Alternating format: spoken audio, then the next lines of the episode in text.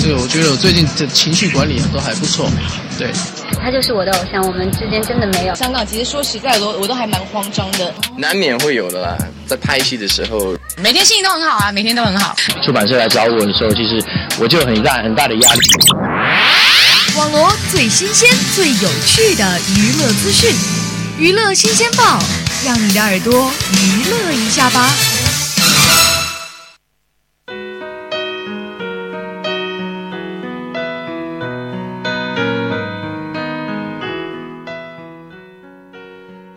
好，欢迎大家在每周二的下午来收听我们的娱乐新鲜报，我是你们的老朋友圆圆。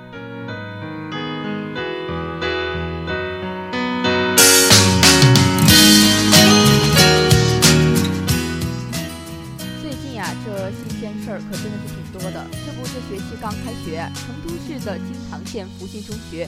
初一某班的一个学生啊，他就被要求每人交一百到二百元的保证金，用来保证学习成绩不下降。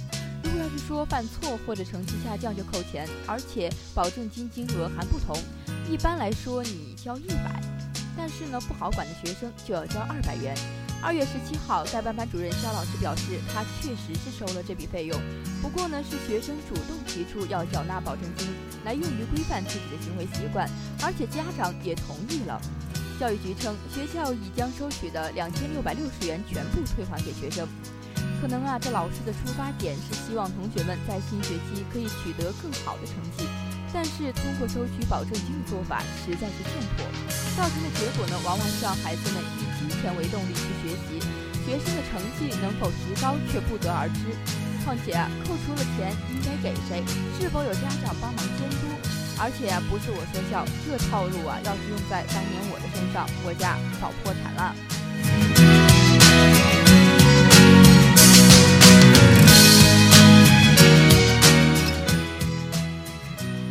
接下来再看第二条。近日啊，在家住在上海的孙女士，她发现银行卡上的二十五万元突然不翼而飞了。再三追问下，十三岁的小女儿，她就承认是自己偷用家长手机，把钱打赏给了网络男主播。汇款后呢，还把银行短信删了，来防止父母发现。哎，这近日啊，网络直播呢，却成为了一种新兴的媒体。主播呢，通过网络直播平台进行表演。观众呢，通过通过赠送一些礼物给自己喜欢的主播。不过呢，由于许多未成年人对金钱他并没有清晰的概念，在没有经过家长的同意，在网络平台大量消费。而面对这些问题，家长应该培养孩子正确的价值观和消费观，不可以盲目从众啊。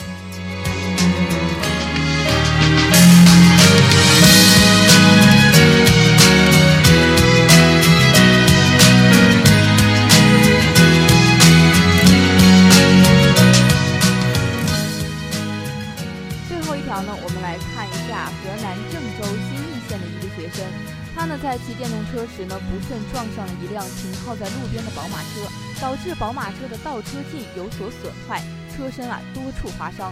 随后啊，这名学生呢就赶快将自己的呃停下车，然后给车主写了一张道歉条，还用纸条啊将寒假打工挣来的三百多元现金包了起来，粘在了宝马车内的呃宝宝马车的把手的内侧。第二天呢，宝马车主薛先生发现之后啊，实在真的是感动。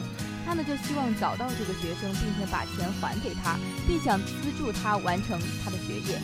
这啊就是好人，这呀这啊就是好人遇上好好人的故事。德不孤，必有邻。每个人的心底啊都有自己的真善美。当我们遇到自己的事情时，不是选择去逃避责任，而是对自己的行为负责。其实啊，就是对社会的负责。好了，我们本期的节目呢，到这里就要和大家说再见了。我是圆圆，我们下期同一时间再见。